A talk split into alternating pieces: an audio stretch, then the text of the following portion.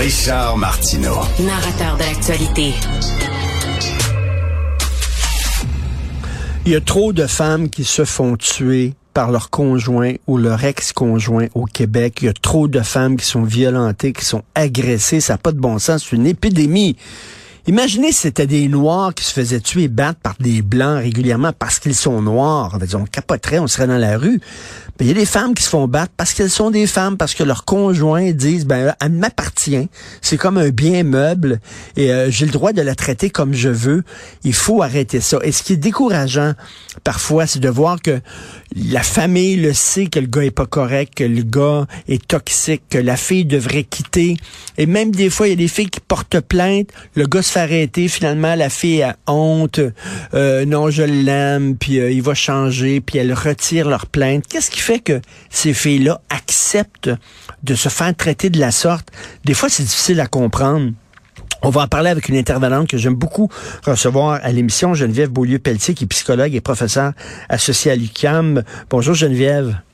Bonjour Richard. C'est vrai que c'est dur, hein? c'est dur de comprendre. Mon Dieu, on le voit, là, il est pas correct pour toi, c'est un salaud, il est toxique, il est dangereux, votant, puis la fille s'en va pas, mais il y a une spirale euh, qui, j'aimerais que tu nous expliques. Qu'est-ce c'est quoi? C'est un manque de confiance en soi, un manque d'estime de soi, la manipulation de la part du gars?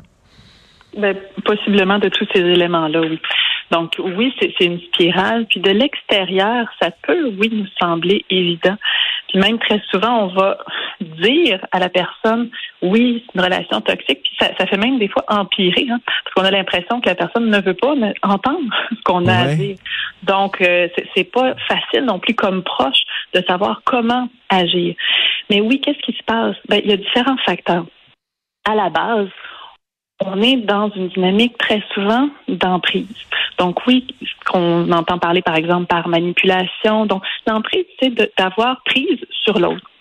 Donc, d'avoir un certain contrôle, d'en venir à établir un lien avec l'autre où l'autre rentre soit dans une plus grande dépendance, euh, où l'autre va vraiment regarder, toujours un peu se remettre en question, avoir l'impression éventuellement que c'est elle qui ne fait pas les choses correctement. Il y a plein, plein, plein de mécanismes, plein de stratégies qui peuvent être utilisées, plus ou moins consciemment, par euh, euh, la, la, personne justement qui, qui fait cette emprise-là. Donc, ça peut être de rabaisser mmh. la personne. Ça peut être de la mettre en doute constamment. Donc, c'est sûr que quand jour après jour, on se fait rabaisser, ben oui, ça vient aminer la confiance qu'on pouvait avoir en soi. On vient à douter de nos propres capacités, de nos valeurs. Il y a aussi toutes les stratégies, par exemple, d'isoler la personne. Donc, de, tranquillement, pas nécessairement de façon flagrante toujours, mais tranquillement, un peu éloigner mmh. les proches, mmh. les amis, critiquer. Ça peut se faire de façon surnoise par moment. Et on se ramasse un beau jour, puis on s'est pas mal isolé. Puis on n'a plus énormément de confiance en nous. Et il peut y avoir aussi dans la manipulation des éléments où, ben, oui, il peut y avoir eu des, des, des, grands accès de colère, par exemple. Puis là, la, la, victime peut vraiment dire non, là, ça suffit. Mais ensuite, il peut y avoir un, retour envers quelque chose, ben, par exemple des excuses, euh, euh, vraiment offrir hein, euh, un futur meilleur. Donc, c'est dire que là, ça va être différent. Donc, il y a un espoir. Hein, je montre à l'autre, à, la, victime, que il y a un espoir de changement, que je vais pouvoir changer. Et ben, comme il y a de l'amour, hein, il y a ce lien-là d'attachement qui est là malgré tout, mmh. même si c'est difficile. Ben, on se dit ah ben peut-être, peut-être que cette fois-là, ça y est. Donc c'est pas évident. C'est difficile de comprendre, mais c'est plusieurs, plusieurs éléments qui s'installent au fur et à mesure dans la relation, qui font en sorte que ben, c'est pas facile ni confortable de sortir de cette relation-là, surtout si en plus j'ai peur. S'il y a de la violence là-dedans, je peux vraiment avoir, pas violence que ce soit verbale, que ce soit physique, sexuelle, donc je peux avoir franchement peur aussi de sortir de cette relation-là. Et, Geneviève, je t'écoute, puis c'est un peu comme la méthode que les sectes utilisent, hein, c'est-à-dire ils t'isolent de tes amis, de tes parents mhm. et tout ça. Euh, au début, ils sont super gentils avec toi. Les proxénètes avec leur euh, leur euh, prostituée aussi, c'est la même chose. Ils te donnent des cadeaux, ils te sortent, ils te des manteaux de fourrure, etc. Il est fin. Puis après ça, bon, ils créent un lien affectif et après ça, ils utilisent ce lien affectif-là pour te détruire. Oui, exactement. L'emprise, ça se retrouve dans plein de sortes de relations. Donc, les exemples que tu viens de donner sont, euh, sont des exemples, oui, où il y a de l'emprise. Il faut comprendre aussi, il faut nuancer, dans le sens où là, on dépeint peut-être un portrait, un portrait peut-être un peu avec des éléments un peu plus grossiers. Ça peut être subtil, puis des fois, hmm. c'est encore plus difficile d'identifier que je suis dans une relation toxique quand c'est pas aussi grossier que d'offrir des cadeaux, par exemple. Donc, on a des cas de figure où c'est des éléments plus gros, mais il y en a aussi subtils et euh, on le voit moins se développer peu à peu également. Moi, j'ai de la difficulté avec l'expression au Québec. Le chaque torchon trouve sa guenille. C'est-à-dire que, ouais, il y a des gars qui battent, puis il y a des femmes qui aiment se faire battre, puis euh, les deux se rencontrent, puis bon, et texte tout, tout tango et tout ça. Selon moi, non. Torchon, guenille, ça veut dire que les deux s'équivalent. Non, il y a un manipulateur, puis il y a quelqu'un qui est une victime qui est manipulée, là. Exactement. Donc là où l'idée du torchon à la guenille, la seule chose qu'on peut peut-être retirer de ça, c'est de comprendre que c'est une dynamique. Par contre, dans ça, il y a effectivement une personne qui est en situation de vulnérabilité, qui a une sensibilité, qui souffre visiblement de cette dynamique-là et qui est prise dans la dynamique. Donc, dans chaque relation de couple, on a une dynamique relationnelle. Hein, regardez votre relation, ma relation, nos mmh. relations de mmh. couple, on est dans des dynamiques relationnelles. Mais dans l'emprise, Là, on, a beau essayer hein, de, travailler, on a beau essayer de changer les choses, c'est difficile de s'en sortir et il y a vraiment un contrôle qui est là et la personne ne s'épanouit pas là. Euh, clairement, il y, a vraiment, euh, c'est comme si de plus en plus on est diminué, on se sent plus fragile. Donc c'est vraiment, oui, c'est une dynamique, mais en même mmh. temps, je pense que ce que vous faites de dire là, euh, dans, dans des, émissions comme celle-là ou dans des textes, de dire il y a là-dedans une victime. Oui, c'est le cas. Mais, mais, mais, l'emprise, là.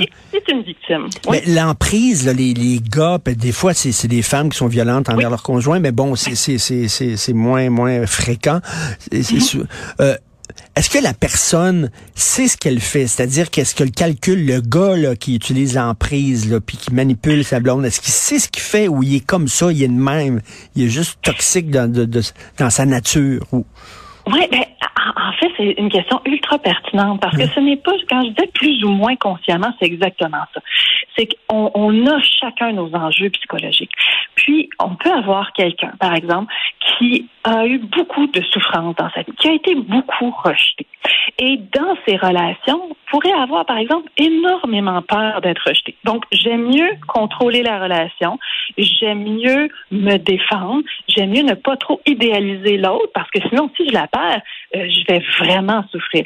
Donc, ça, c'est un portrait qu'on pourrait avoir de quelqu'un qui a des enjeux psychologiques qui font en sorte que je développe avec mon partenaire une relation où je vais tout faire pour que l'autre ne me quitte pas, pour que l'autre, je ne sois pas trop blessée par hmm par un amour qui serait tumultueux. Donc, je suis pas nécessairement en train de consciemment me dire ah je hmm. vais l'empêcher de parler à ses amis. C'est pas nécessairement hmm. conscient.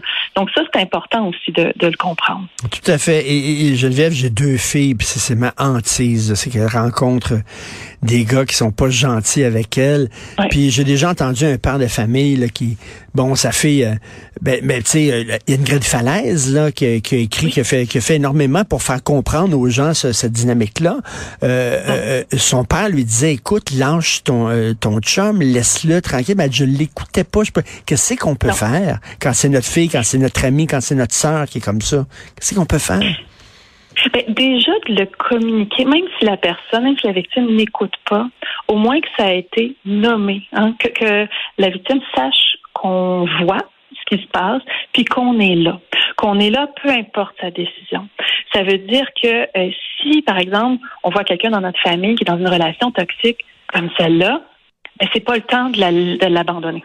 c'est pas le temps de couper les ponts en disant je suis pas d'accord avec son choix de conjoint de partenaire euh, parce que là elle va vraiment s'isoler énormément. Et le jour où elle pourrait éventuellement sortir de cette relation là ben là elle aura pas personne autour donc ça, ça aidera pas. Donc comme proche de, de s'assurer qu'on reste là ça veut pas dire qu'on est d'accord Ça ne veut pas dire qu'on approuve, mais on est disponible. Donc ça, on peut le communiquer. Mmh. Continuer à essayer d'offrir à la personne de la voir, d'aller euh, prendre un café, de prendre une marche, donc de rester dans le décor. Parce que plus la personne s'isole, plus elle va dépendre aussi de son partenaire. Et c'est ce qu'on veut, c'est ce qu'on veut éviter. Parce que si finalement j'ai l'impression que mon monde, c'est mon partenaire avec qui je suis dans la relation toxique, ben, je, vais avoir terriblement peur de, d'être seule après. Je vais avoir peur de ça va être quoi les conséquences, hmm. vers qui je vais pouvoir me retourner? Tout à fait. Merci beaucoup. Hein. Il faut en parler parce qu'il faut expliquer aux gens là euh, ça parce que des fois on dit mais voyons donc pourquoi elle accepte ça? Donc merci Geneviève Beaulieu-Pelletier. Toujours un plaisir de vous recevoir, psychologue, professeur associé à l'UCAM. Bonne journée. Merci. Merci. Bonne journée.